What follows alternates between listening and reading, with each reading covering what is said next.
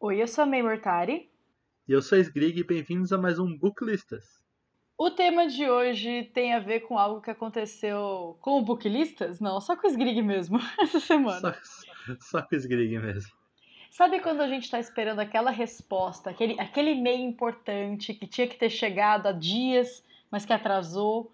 Ou então aquela, aquela mensagem que vai trazer uma notícia muito importante ou a resposta de algo que a gente está esperando há bastante tempo? Aquela ligação da entrevista de emprego. o resultado do, do, do vestibular. Pois é, sempre tem esses momentos que atacam a nossa ansiedade. E recentemente eu estava esperando uma resposta importante via e-mail que chegou umas três horas atrás, no dia dessa gravação. E a May teve que me aguentar surtar por basicamente um mês enquanto eu esperava essa resposta. Ah, que surtar nada, eu te amo. Gente, isso tá escrito no script. Ele mandou eu falar que eu amo ele. É assim que, assim que os Grig faz o script do Booklistas. Deixa na minha mão vira tendência. Eu tô sendo coagida. Estou sendo coagida a dizer que amo o Sgrigneiro. Mas eu amo. Eu também te amo. Bom, mas o Sgrig estava aí surtando há vários dias. E quando a gente resolveu pensar no assunto pro Booklistas que a gente ia gravar hoje, eu pensei, é isso. Assim, porque a gente define o, o tópico do Booklistas bem em cima da hora, às vezes, né, Sgrig? Ops. Às vezes a gente pensa com muita antecedência, mas às vezes. Eu adoro como tudo que é feito nesse podcast é meio que no improviso. Uhum. Menos os convidados. Os convidados a gente chama com bastante antecedência e muito carinho. Sim. Porque a gente não depende só dos nossos horários daí. Ah, não, os convidados que se encaixem. A gente é muito chique. Privilégio de participar da Booklist. Palhaçada. Mas enfim. Quando foi a última vez, Grig, tirando esse momento maravilhoso que você passou esse fim de semana, em que você passou dias ou horas esperando por aquele e-mail especial? importante. Foi quando eu fui fazer a entrevista de emprego, você lembra disso? Nossa, eu lembro perfeitamente desse dia. Eu estava muito nervoso. Sgrig, eu imagino Sgrig suando frio, de, de roupa social, inclusive. Né? Maravilhoso. É, eu passei recentemente por alguns momentos de ansiedade de resposta, quando eu estava esperando o resultado de algumas publicações que eu submeti contos. E hum. eu fico muito ansiosa para isso. Mesmo que, sei lá, às vezes eu olho, eu penso que ah, não vai dar certo, sabe? Esse conto não tava trabalhado o suficiente para ser publicado numa revista e tal, mas mesmo assim dá um nervosinho do tipo, e se, né? Vai que. É, e eu acho que a ansiedade ela atrapalha mais no sentido, a gente quer uma resposta logo, independente dela ser positiva ou negativa. A gente só quer que acabe logo. Exatamente. Chega num ponto, exatamente o que você falou hoje à tarde antes do seu e-mail chegar tem um ponto da ansiedade em que a gente não quer mais saber se a gente passou, a gente só quer saber qual é a resposta logo para poder dormir em paz, sem ficar dando F5 no e-mail, que é a coisa mais irritante do mundo. Já fiz isso sexta-feira o dia inteiro. E o e-mail chegou na segunda. Pois é. Mas então, esse e-mail que eu recebi é que eu estarei indo na CCXP 2019 então, se você quiser marcadores do Booklistas, eu estarei por lá. Uhul! mandar uma DM, a gente se encontra, entrega o marcador, e é isso. Nossa senhora, eu quero fazer um pôster de presença confirmada CCXP 2019. Lucas Esgrigneiro, Booklistas. Meu Deus. Vou riscar o seu crachá da Made e colocar Booklistas no lugar. Tadinha. Tadinha da Made. Não, Made, a gente ama você. Esse não tá no script, eu juro. Mas então vamos lá. Esgrig, qual foi o primeiro livro que você escolheu para o nosso tópico de hoje de livros para se ler enquanto a gente espera aquela resposta importante? O primeiro livro que eu escolhi é um livro muito tranquilinho de ler, é muito bem humorado, que é Os Goonies, do James Caan. A tradução é da Cecília Gianetti, a editora é Dark Side, tem 240 páginas e foi publicado em 2015. Eu acho que foi um dos primeiros livros que a Darkseid publicou no, nascimento da editora. Foi um dos primeiros, sim. Na verdade, o, o nascimento da Darkseid foi em 2013, se não me engano, mas eles lançavam bem poucos títulos naquela época. Em 2015, eles ainda não tinham um catálogo tão grande por ano, assim. Então, é, não, ele não foi, assim, muito longe do primeiro livro publicado pela Darkseid. E agora, em 2019, tem livro toda semana. É, não para mais. Manda pra gente, Darkside. Oi, Oi Dark Raquel. Side. Oi, sumida. Oi, Raquel, saudades. Bom, mas eu quero um momento aqui muito importante na história do Booklistas. Tambores, Skrig, por favor. Eu li esse livro. Oh, meu Deus, um livro que os dois leram. É um livro que nós dois lemos. Skrig, se, se algum dia a gente tiver que fazer uma edição especial Booklistas, livros que os dois leram, eu acho que a gente nunca vai conseguir o arsenal, porque não é possível como eu leio o negócio e você não leu, e você lê e eu não li. Meu Deus, é isso. Acabou o episódio, gente. Acabou o Booklist. É Até isso. mais. Chegamos Acabou. no. Atingimos o Nirvana. Esse livro é Mas- bem queridinho mesmo. Pra quem gosta do filme, principalmente, né? Sim. E a história, assim como a do filme, vai contar de um grupo de amigos da Docas, das Docas Gun, por isso que eles são os Goonies, que tá numa tarde, após receberem a notícia que talvez a, a casa dos pais dele precisa ser vendida, porque eles não têm dinheiro para pagar a hipoteca, e eles vão ter que se separar. O que na infância é muito triste. Você perder os amigos que você tão, tá com você todos os dias. Na adolescência a gente aprende que isso acontece e é mais comum do que parece, mas na infância isso é um tiro tão grande no nosso peito. É, que o nosso, nosso arsenal de amizades e de fazer amizades da infância é muito, é muito complicado, né? Tipo, a gente se apega muito aos amigos. Amigos são uma parte muito importante da nossa vida. Não que na vida adulta eles não sejam, mas na infância eu acho que é aquele negócio de eu não consigo viver longe dos meus amigos é muito, muito mais forte, né? Sim, onde qualquer acontecimento é tipo novidade para ambos, tipo, oh meu Deus, meu dente de leite caiu. É, qualquer coisa é uma super novidade. E esse livro, ele trabalha a juventude de uma forma muito interessante. Uma coisa que eu gostei muito desse livro é que, assim, eu li o livro antes de rever o filme, porque eu tinha visto esse filme na infância, mas sabe aquele filme que você fala, já vi, é, lembro dessa imagem, mas não sei nada da história? Eu tinha essa relação com os Goonies. E ter lido o livro sem saber de nada da história foi super legal. Eu tive essa sensação, assim, de de uma aventura infantil e você se sente muito parte dessa aventura. Eu tô roubando o livro do Sgrig porque eu li ele, mas Sgrig, o que, que você achou da sua leitura de Os Goonies? Você não deixou eu terminar a sinopse. Eu tô muito empolgada, gente, vocês não têm noção. É hoje.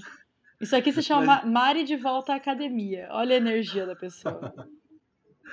Mas enfim, eles estão numa tarde fuçando no sótão do Mike e eles acham um mapa do tesouro antigo junto com um dobrão, que é a moeda da época dos piratas, e umas, com umas inscrições em espanhol e a data de 1532. É o mapa e uma parte do tesouro de Willy Caolho, que foi muito famoso na época e conseguiu com seus crimes uma grande fortuna em ouro e pedras preciosas. Mas além do ouro, ele também conseguiu vários inimigos, entre eles um rei que enviou atrás do Willy muitos navios e acabou encurralando o navio dele e toda a sua tripulação em uma caverna.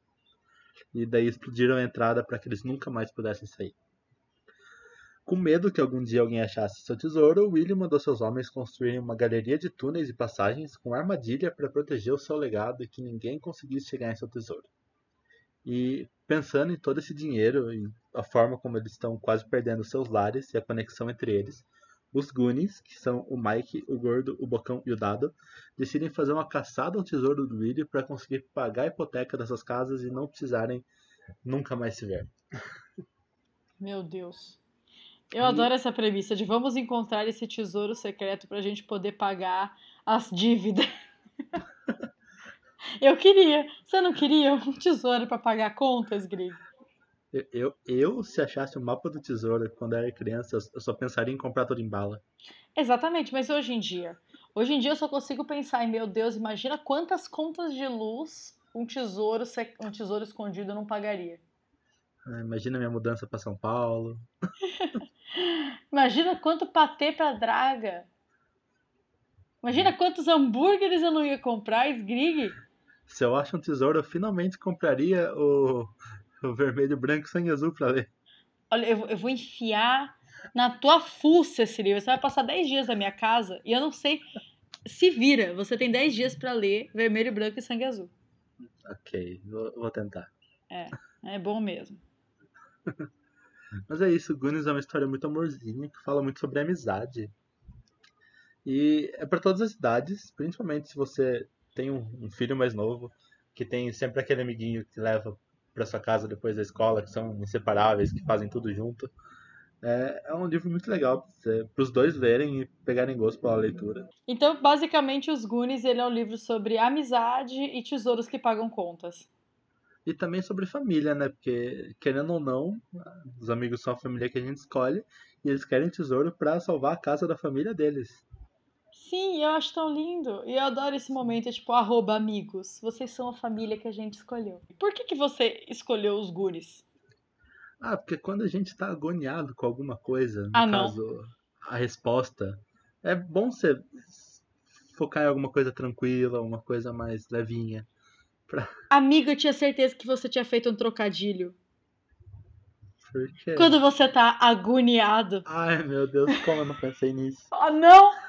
É o trocadilho perfeito, esgriga isso, esse é o trocadilho do episódio. Quando você está agoniado, leia os Goonies. Eu queria deixar claro que não fui eu que fiz esse trocadilho. Mas poderia ter Mari, sido. Mari, conta pra gente qual é o seu próximo livro. Eu vou manter a gente na Dark Side. E o meu próximo livro é Meu Amigo Dahmer, do Durf Back Durf. A tradução é do Érico Assis e ele foi publicado em 2017. É um livro de 288 páginas que, na verdade, é uma graphic novel. Que, então, um quadrinho. É um quadrinho. Ai, é que eu, eu acho tão chique graphic novel, sabe? Mas é um quadrinho. E é, é muito legal para quem se interessa por assuntos. O básico da Dark Side, que é serial killers, assassinato e essas coisas. Se você é interessado, se você ler sobre esse assunto, você deve ter reconhecido o nome Dahmer, da, da, do título. Dahmer vem de Jeffrey Dahmer, que é um dos serial killers mais é, de nome mais reconhecido nos Estados Unidos. Ele é, era um serial killer que conhecia caras em bares e saía com esses caras e daí matava e comia. Ele era um canibal, enfim, um caso real.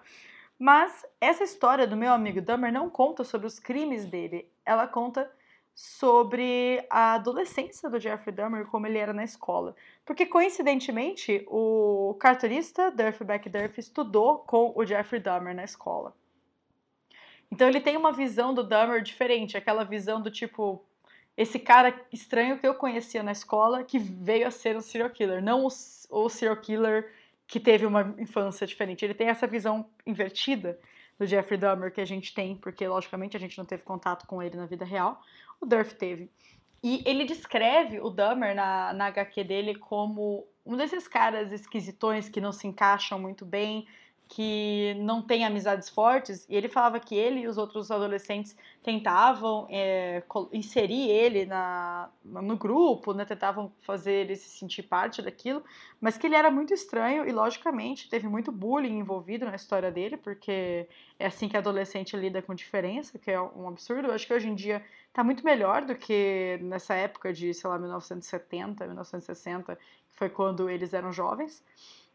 Mas nessa época, qualquer coisa que saísse da, da linha, né, qualquer coisa que fosse um pouco diferente, era visto pelos outros como uma ameaça e essas pessoas que tinham qualquer tendência a serem diferentes, elas passavam por muito bullying na escola.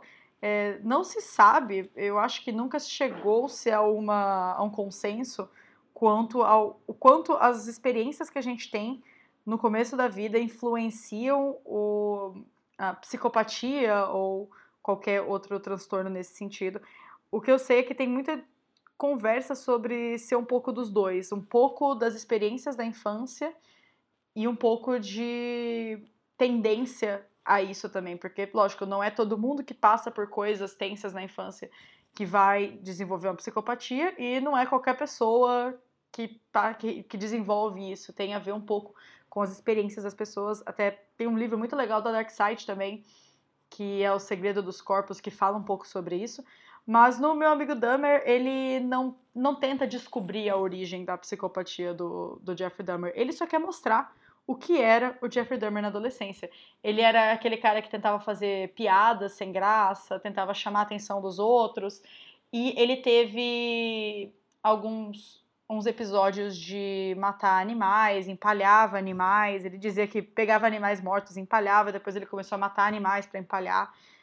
Uma coisa assim, normal. Saudável. Saudável.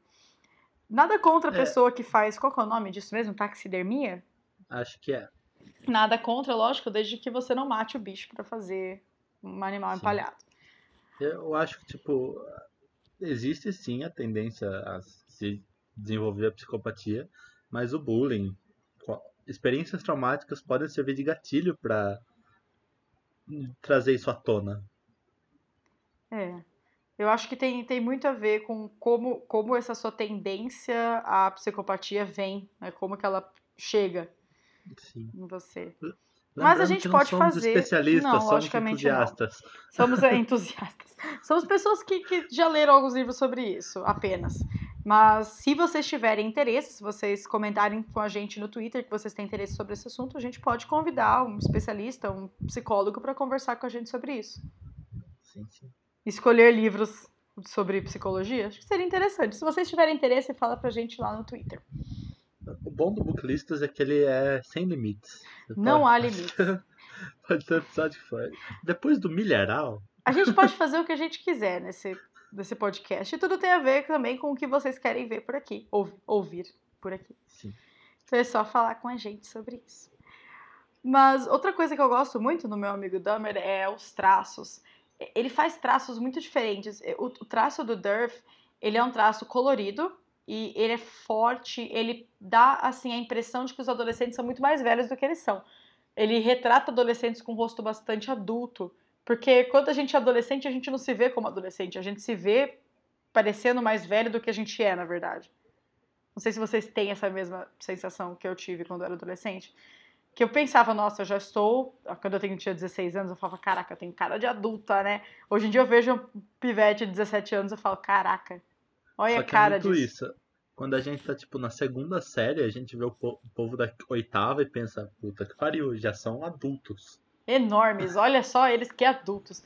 É uma sensação diferente. Então, o Durf, ele conseguiu trazer com o traço dele essa sensação de como um adolescente via outro adolescente.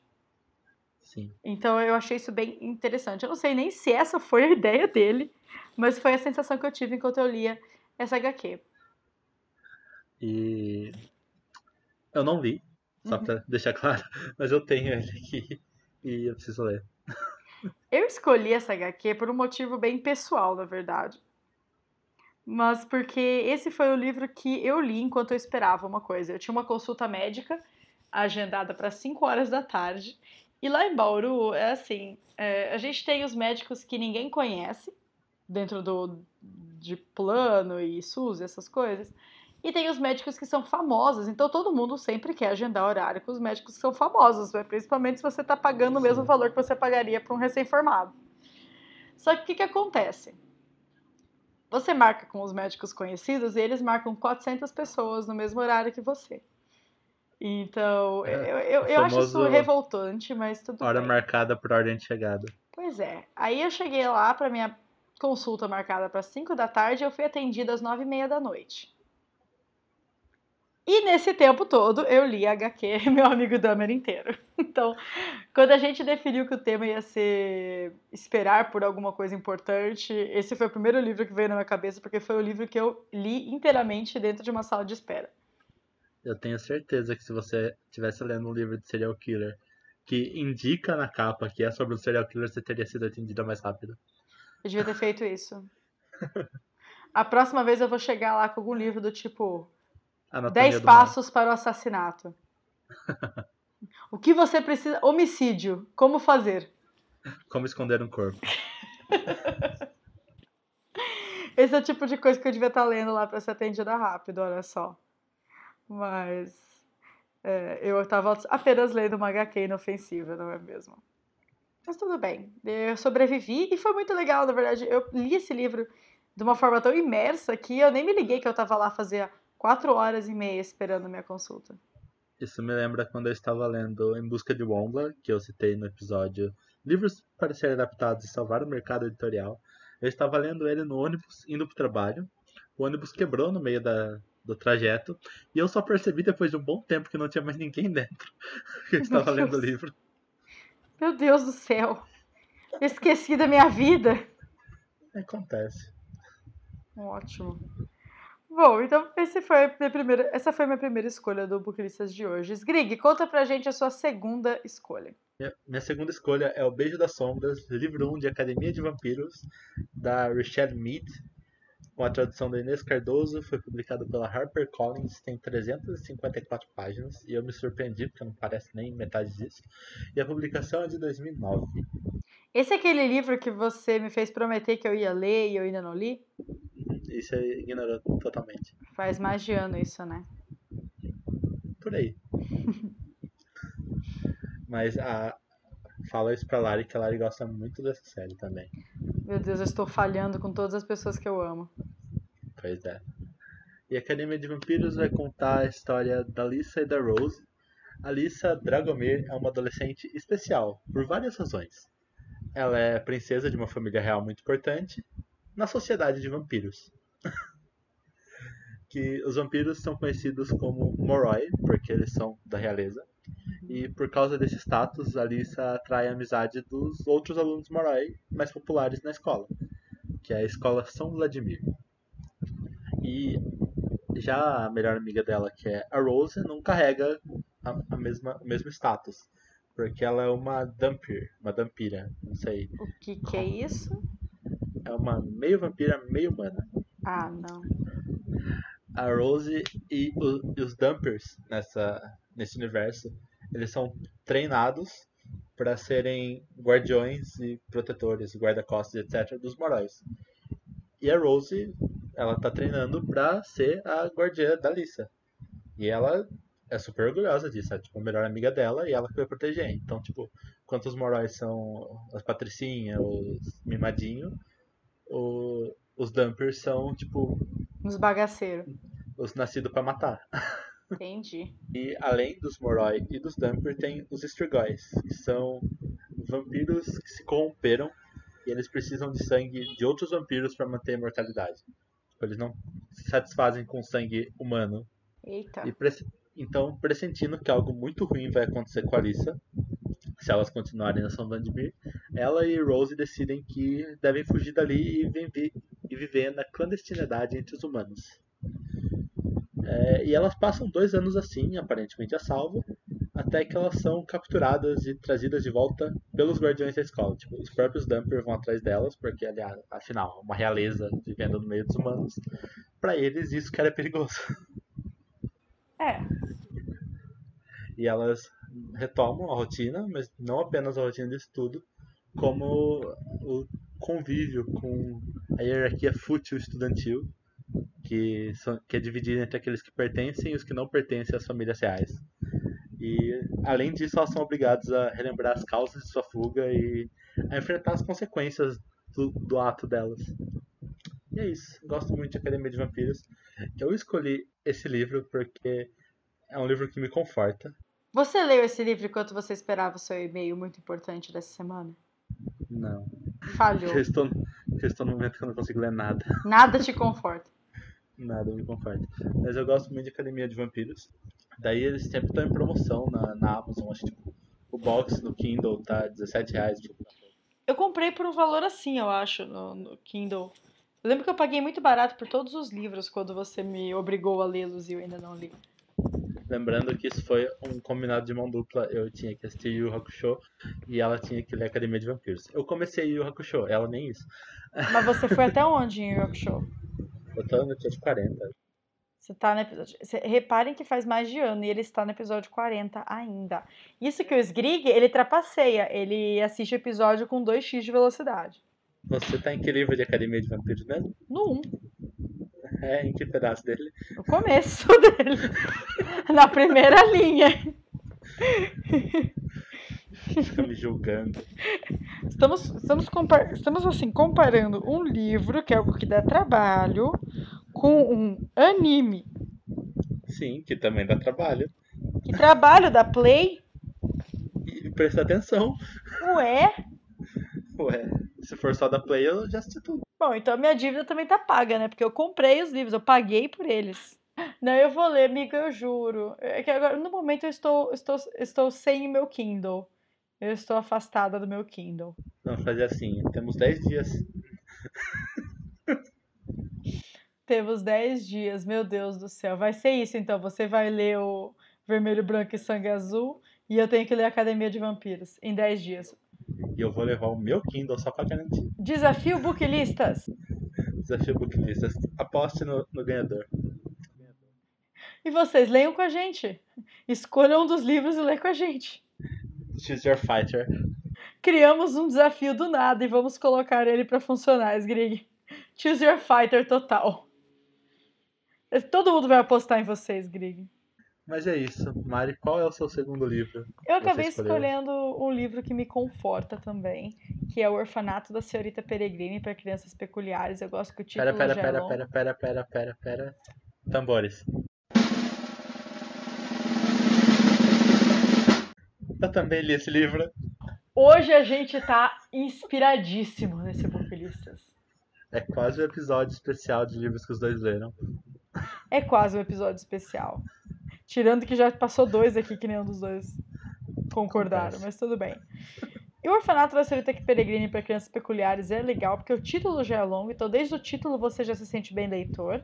Ele foi escrito pelo Ransom Hicks e traduzido pela Márcia Blasques. É, a editora é a, a Leia e depois a Intrínseca, eu acho que trocou de editora, não foi? Sim. Tem um rolê O desse. O, o primeiro Orfanato- livro. O primeiro livro saiu pela Leia. É. Aí depois a Intrínseca comprou os direitos para lançar o segundo, o terceiro, spin-off, etc. E relançou também- o primeiro. E relançou o primeiro. sim. Teve esse rolê. Então, a edição que eu tenho aqui é a edição da Leia. Eu comprei logo que saiu na primeira edição, que é aquela que a capa é como se fosse um retrato oval, assim, com, com coisas dentro. Maravilhosa também é que eu tenho. Eu também tenho a edição da menininha flutuando, que é muito bonita. E eu acabei comprando só pra ter. Nunca superará a edição que me fez querer ler esse livro. Eu achei que era total terror. Todo mundo achava, é, todo mundo sempre acha que esse livro é terror. Eu comprei achando que era um terror para adolescente. Eu ficava pensando como é que ia funcionar isso. Mas a verdade é que ele não é, né? Esse livro ele tem 352 páginas, mas não parece, ele parece bem pequeno. E ele foi publicado em 2012. E eu comprei bem nessa época. Eu estava na faculdade e eu fiquei encantada com essa história. Ela, ela conta. O livro conta a história do Jacob, que é um adolescente de 16 anos. Ele acabou de passar por uma tragédia familiar, uma perda, ele passou por uma perda muito grande. E ele acaba indo parar em uma jornada numa ilha na costa de, do país de Gales. E nessa, nesse lugar ele encontra o- um prédio que era o tal do orfanato da senhorita Peregrine para crianças peculiares. Ele está explorando, né? Ele entra, porque todo mundo faz isso, né? Entra em qualquer prédio e passeia lá dentro. É, eu nunca entraria num prédio abandonado, que você não sabe o que você encontra lá dentro, mas aparentemente adolescente acha uma boa ideia. Eu jamais entraria no prédio abandonado e nunca faria isso de novo. Ué. Mas ele tá lá passeando dentro desse prédio, né? Quando ele descobre que o prédio não tá tão abandonado assim quanto parecia. Esse livro, ele pode não ser terror, mas ele tem a ver com fendas temporais. E eu acho isso, essa premissa bem assustadora, na verdade. Você pensar em você ficar preso no mesmo momento para sempre. Tem um quesinho de ficção científica fantástica. ficção científica fantástica de terror. Ele tem um pezinho em tudo. E uma das coisas mais interessantes sobre esse livro é que o escritor, o Ransom Riggs, ele é, na verdade, um fotógrafo. E ele colocou algumas fotos, ele reuniu uma coleção de fotos antigas estranhas pra caralho. E ele colocou essas fotos antigas nas páginas do, do livro dele. Então, ele ilustra os, os personagens com fotos antigas de terror. Então, por exemplo, ele está comentando de ah, dois gêmeos que estão vestidos de Pierrot e não sei o quê. E daí ele me vem com uma foto de dois gêmeos vestidos de Pierrot e é isso. Então, a- as fotos que ele, que ele traz dão essa vibe de terror que o livro não tem, na verdade. Mas as fotos são muito, muito legais. Eu lembro que quando eu comprei o livro, depois de eu ter achado que ele era terror e descoberto que não era terror, eu fiquei muito animada vendo as fotos. Eu ficava folheando porque eu queria ver todas as fotos porque pareciam incríveis todas elas. E eu sou louca para ler o resto da série. É, até agora já foram lançados quatro livros, Sgrig, dessa quatro, série. Quatro é um spin-off. Quatro é um spin-off. O livro número dois é o Cidade dos Etéreos. O três É é dos héteros. Cidade dos Héteros, credo. O número 3 é a Biblioteca de Almas. O número 4 é o Mapa dos Dias. E esse spin-off que foi lançado é o Contos Peculiares. Então, assim, Eu se tenho, eu alguém tenho até quiser o me dar. e o spin-off. Olha só, se alguém quiser me dar esses livros de presente, eu estou aceitando. Lendo? Não sei. Mas gostaria de ter o livro para talvez lê-los em algum momento em que eu estiver lendo. E os, ai, os personagens têm poderzinhos. Ai, é muito legal. Sim. É muito divertido. É, é- É muito terror com X-Men. com ficção científica fantástica e umas fotos de gente vestida de perro. É maravilhoso. É, é um mexidão que fica legal. É um ótimo mexidão.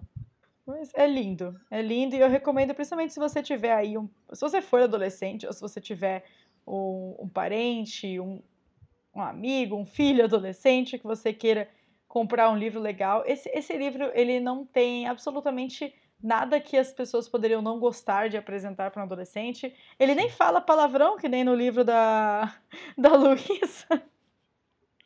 Não é nem em Fim Capivaras que o pessoal fala palavrão, gente. Você ficou sabendo dessa treta, Sgrig? Eu não ia Não. deixar de falar disso. Conte. A Luísa Geisler, gente, autora de Enfim Capivaras, que é um AIE nacional, ela teve a participação dela numa feira do livro na cidade de Nova Hartz, no Rio Grande do Sul, cancelada, e o livro dela foi proibido na feira porque um vereador conservador leu o livro e descobriu que os adolescentes do livro dela falam palavrão. Oh meu Deus, eles falam palavrão. E aparentemente esse vereador não conhece nenhum adolescente que fale palavrão. E ele achou um absurdo que as pessoas estejam influenciando adolescentes a falar palavrão, gente.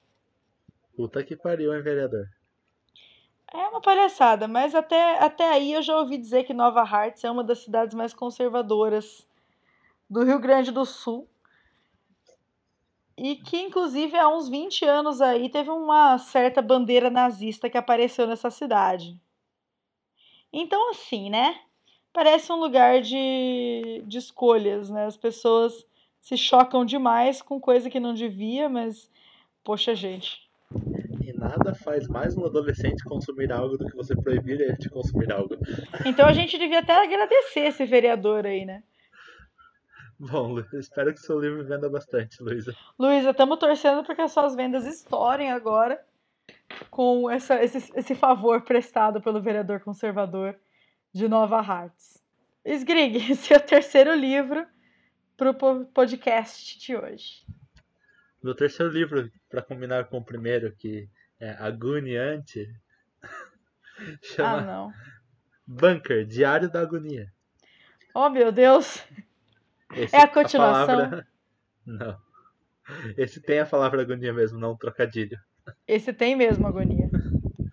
O autor é o Kevin Brooks, a tradução é do Fabri- Fabrício Waltrick. Uhum. A editora é Plataforma 21, tem 272 páginas e foi publicado em 2015.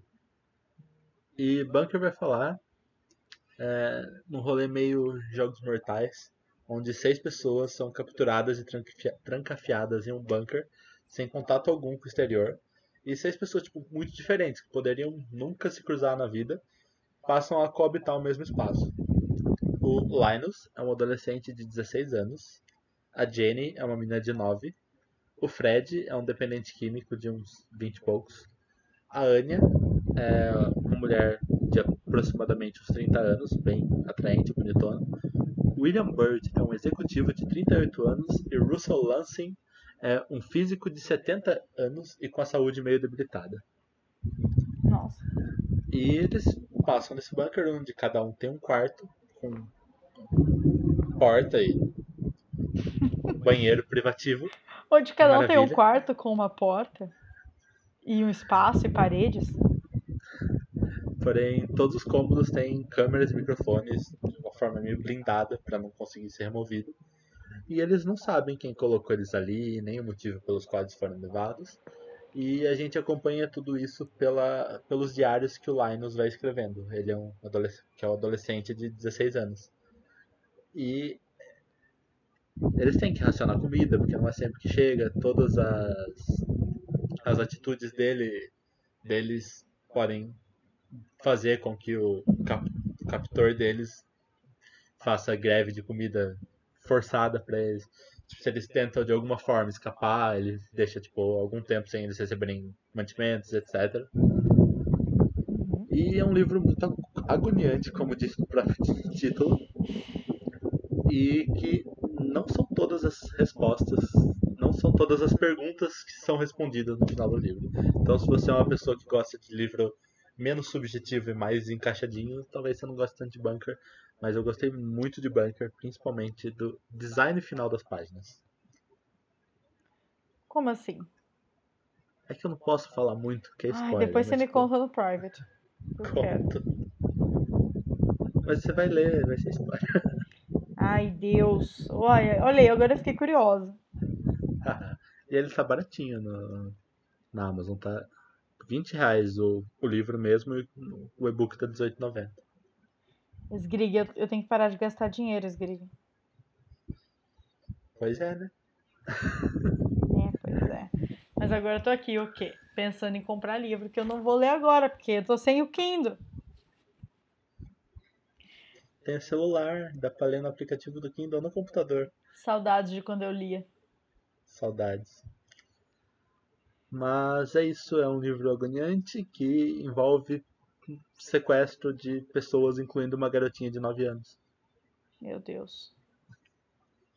Eu gosto de coisa que dá agonia. Acho que eu ia gostar de ler esse livro.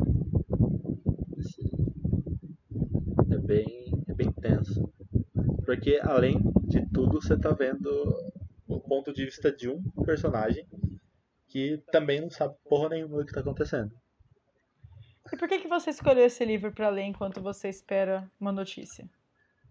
Porque se, se eu tô agoniado com algo, vamos pegar o que dá mais agonia, pra minha outra agonia não parecer tão agonizante? É, você já tá agoniado, e aí você só lê o negócio. A agonia é reciclada. Aquela famosa frase que é um peido para quem tá cagado. O que é um livro agonizante, agoniante? Como que é esse adjetivo? Não sei, agoniante. O que é a agonia de um livro frente à agonia do, do e-mail não recebido? Complicado. O que é a agonia de, do personagem que você está se conectando, talvez nunca mais veja o sol, do que a agonia de um e-mail que vai chegar uma hora ou outra. Mas é um personagem fictício que nunca mais vai ver o sol. Tecnicamente ele nunca viu, porque ele não existe. Mas você não pensa nisso enquanto você está lendo, Mariana. Eu não ligo pro personagem vivendo agonia porque ele é um personagem de ficção. Eu não tenho, eu não tenho gatilhos, né, gente? Então, assim, por mim, é, eu leio agonia, leio violência, eu adoro coisa com gore, tripa voando, e é, ok, não tem problema. Personagem costurando as próprias tripas, sem problema nenhum. Porque são é. personagens fictícios. Agora, quando eu leio casos reais em que isso aconteceu, eu passo mal. Eu não tenho agonia, tipo, física, tipo, agonia com coisa física, mas o psicológico me quebra. É, o. Tipo, perder um braço, suave. Você... Claustrofobia me quebra muito. Não, e quando a pessoa é forçada, tipo, você tem que cortar o seu próprio braço? Aí eu fico agoniado com a parte psicológica. É, exatamente, a parte psicológica de cortar o seu próprio braço. Eu não sei como chegamos nisso. E falando em cortar membros, qual é o seu último livro, Mariana? Falando em cortar membros ou outras partes do corpo, o meu último livro de hoje é uma HQ nacional chamada Corta Bundas, que foi escrita pelo Thales Rodrigues, é, publicado, publicado pela editora Draco. É uma HQ de 156 páginas que teve a publicação em 2015 e eu comprei na Bienal do Livro do ano passado. Essa HQ ela é incrível porque ela conta um caso real que aconteceu em Fortaleza na década de 80, num, é, num bairro chamado Conjunto Prefeito José Walter, que aparentemente é um bairro muito famoso de Fortaleza. Eu não conheço Fortaleza, então se você ouvinte é de Fortaleza, conhece a cidade, conta pra gente se você conhece esse bairro também. Mas o que aconteceu na década de 80 por lá é que existia um indivíduo maníaco misterioso que entrava na casa das pessoas durante a madrugada e fazia cortes nas, nas nádegas de mulheres e saía correndo e desaparecia na escuridão. Simplesmente isso, ele invadia casas para cortar a bunda de mulheres e por isso que o nome dele ficou o corta-bundas. Esse é o nome dele de maníaco. Eu, eu, tenho um negócio com esses apelidos para maníaco, sabe? Porque tem umas horas que você faz um negócio parecer muito ridículo. E não é, é uma, era uma coisa séria. Mas quando você lê corta-bundas.